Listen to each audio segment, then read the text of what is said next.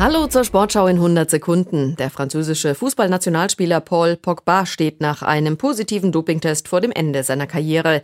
Der 30-Jährige von Juventus Turin wurde vom zuständigen Sportgericht für vier Jahre gesperrt. Pogba war im letzten August nach einem Ligaspiel positiv auf Testosteron getestet worden. Die B-Probe bestätigte das Ergebnis. Seit Anfang September war er bereits vorübergehend gesperrt. Pogba gab zu, ein Nahrungsergänzungsmittel eingenommen zu haben, auf dessen Beipackzettel auf leistungsfördernde Substanzen hingewiesen worden sei.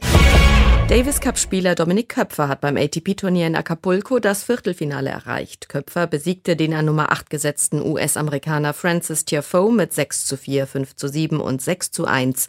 Im Kampf um das Halbfinale trifft er nun auf den dänischen Tennis-Jungstar Holger Rune.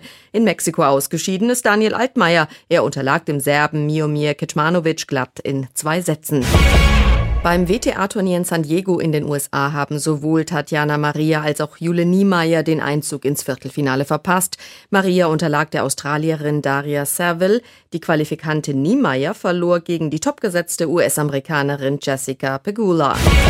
Die Volleyballer der SVG Lüneburg stehen im Finale des Europapokals. Nach einer Niederlage in der Türkei siegte der Bundesligist im Halbfinal-Rückspiel beim türkischen Spitzenklub Arkas Izmir und das in einem Entscheidungssatz, dem sogenannten Golden Set. Und das war die Sportschau in 100 Sekunden.